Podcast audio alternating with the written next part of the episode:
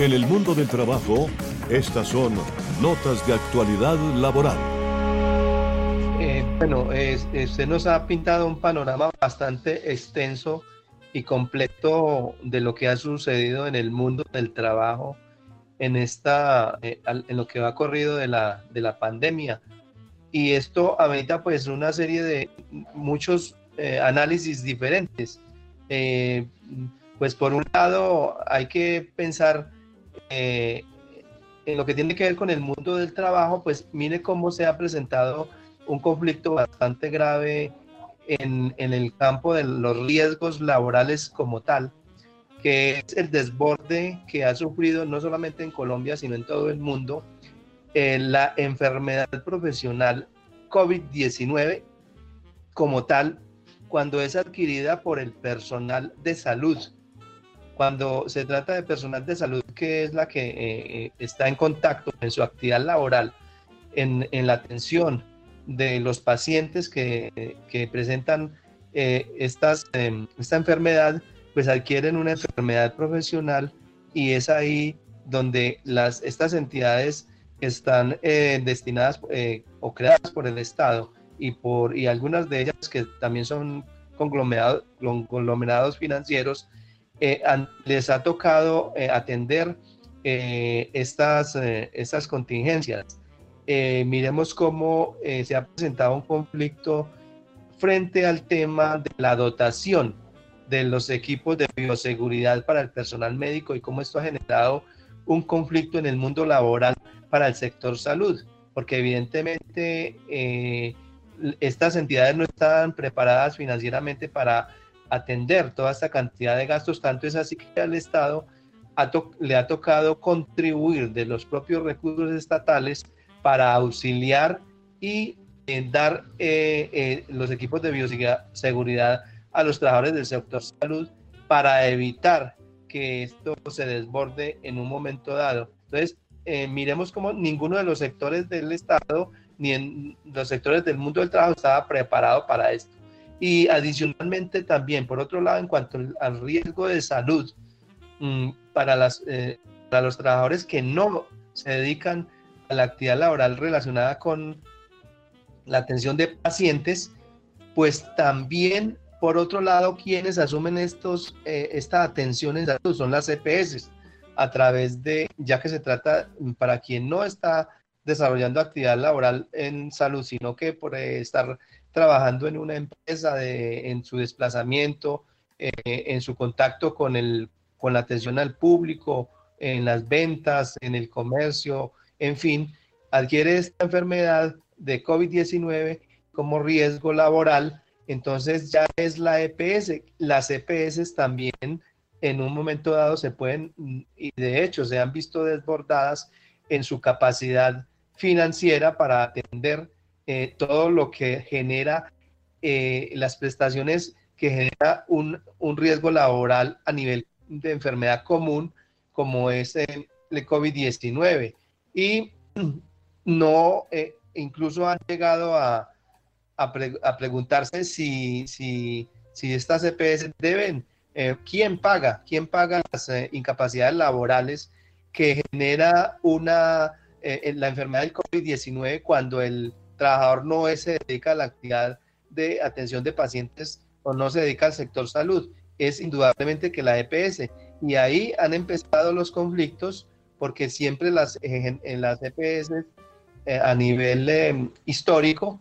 siempre han sido incumplidas en el pago de estas, de estas incapacidades, eh, incapacidades médicas. Entonces, vemos ahí también que hay un desborde eh, en, tanto en el riesgo de la enfermedad común como en el riesgo de la enfermedad profesional COVID-19. Eh, y todo esto, pues, indudablemente que entonces también afecta la actividad laboral porque eh, muchos trabajadores, tanto del sector salud como de las otras actividades laborales, muchas veces prefieren abstenerse de ejercer actividad laboral para no asumir un riesgo que muy posiblemente no les sea cubierto, eh, cuando no por las EPS, por los patrones que, no tan, que muchas veces no tienen afiliados a esos trabajadores a la seguridad social y que por otro lado tampoco asumen directamente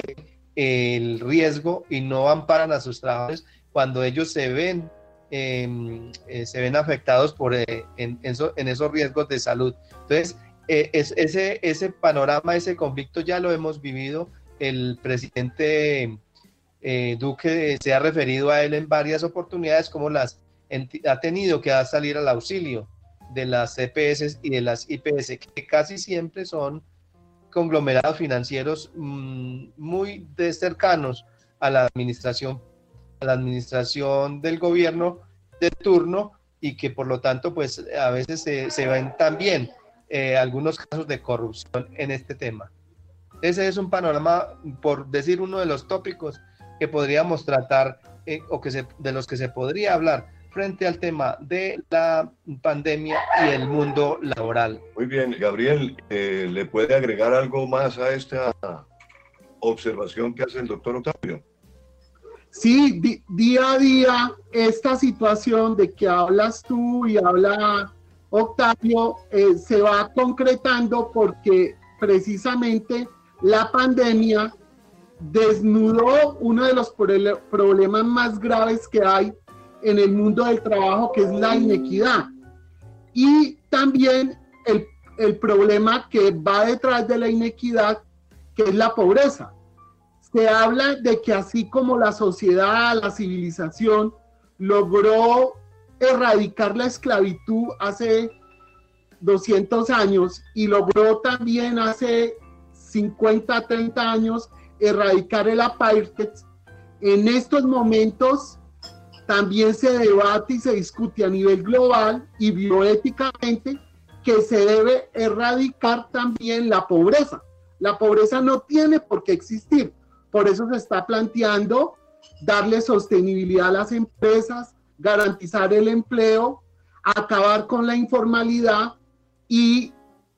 por primera vez se está volviendo universal el tema de la renta básica para todos los seres humanos. O sea, que las personas por el solo hecho de existir ya tengan una base, que eso no es que se fomente la pereza o se fomente la negligencia, sino que todo ser humano es digno y así como se acabó con la esclavitud y así como se acabó con la institución de la parte en, en Sudáfrica, que fue el último país, pues también por los derechos humanos universales se debe acabar con la pobreza en todas las áreas de la sociedad y más en el tema laboral. En efecto, a esta hora usted disfruta de un programa diferente, que es el mundo del trabajo y la bioética laboral. Y aquí los estudiantes también tienen cabida. El estudiante Mateo Guido nos ha acompañado y, hoy nos acompaña con un comentario de cómo está la universidad, cómo está operando la universidad piloto. Eh, Mateo, bienvenido al programa. Eh, sí, claro, Tito, buenas tardes. Eh, ahorita pues estamos operando de manera 100% virtual,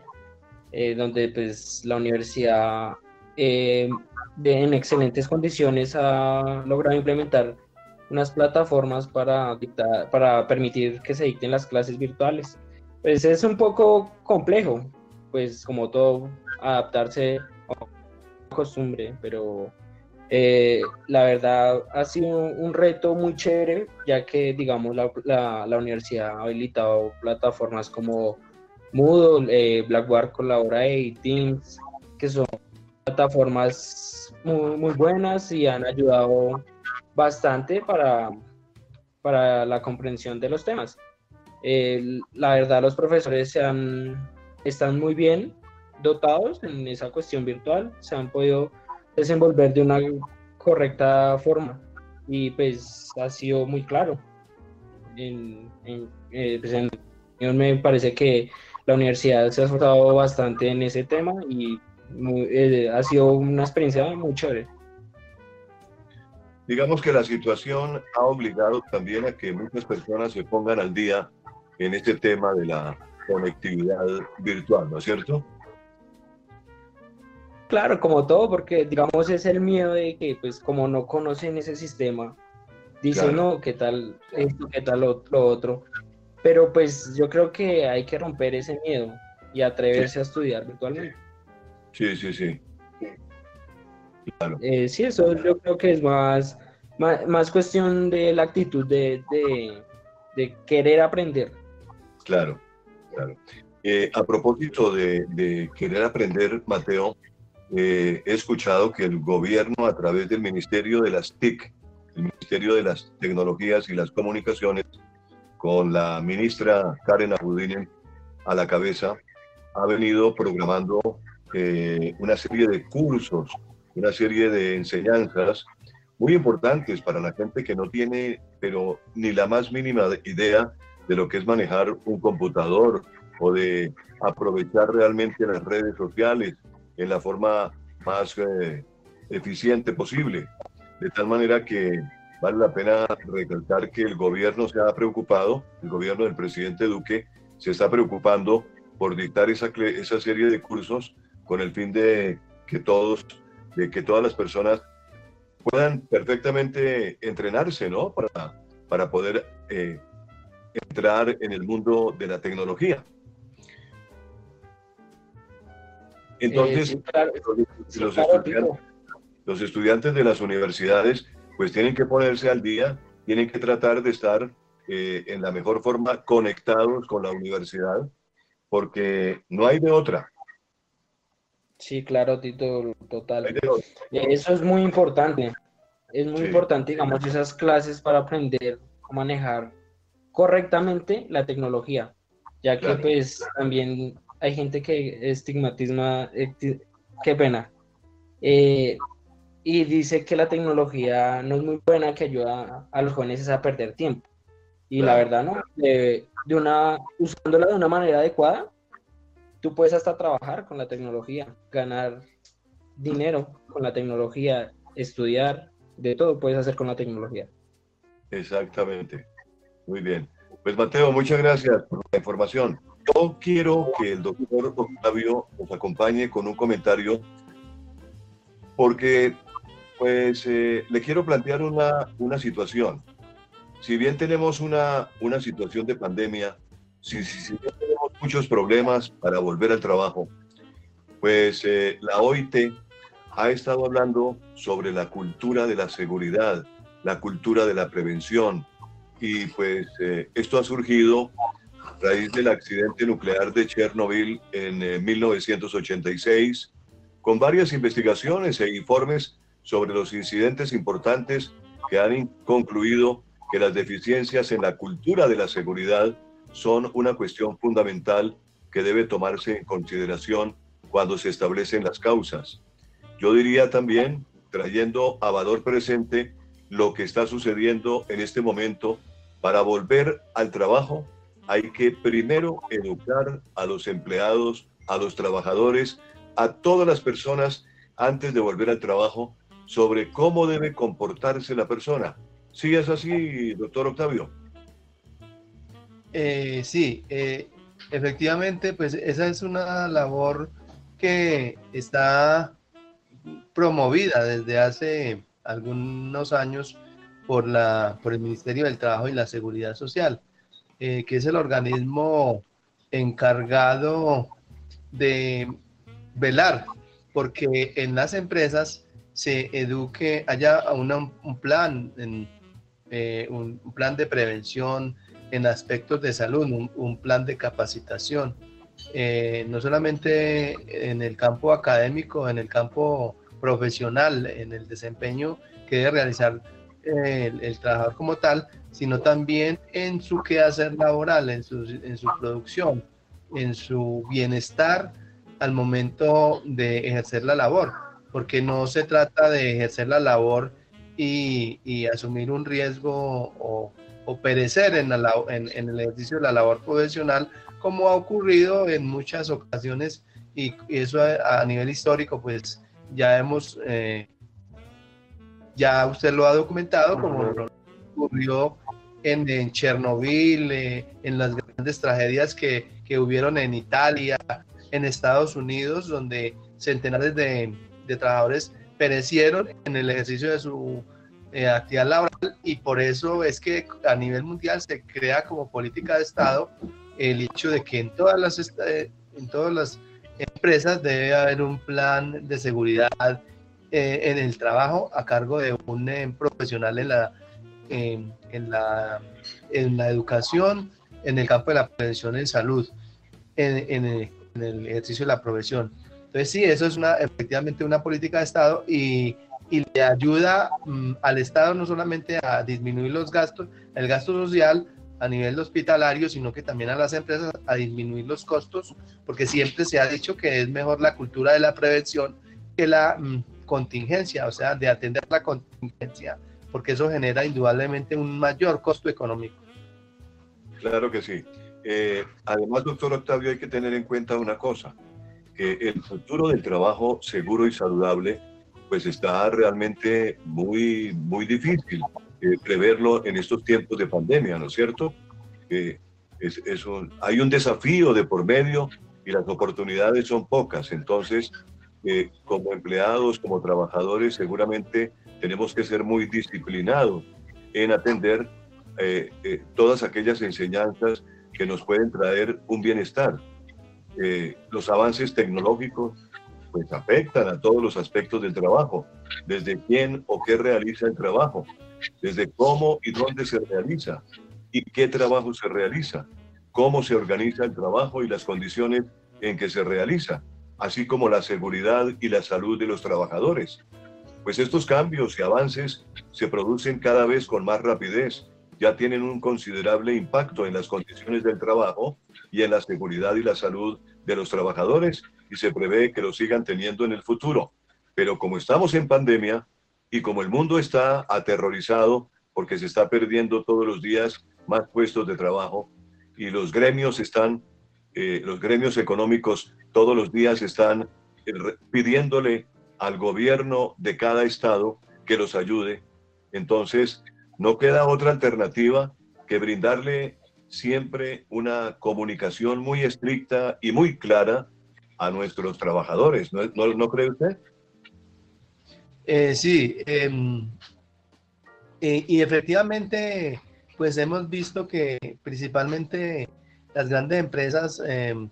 han implementado precisamente porque el Estado ha sido bastante exigente,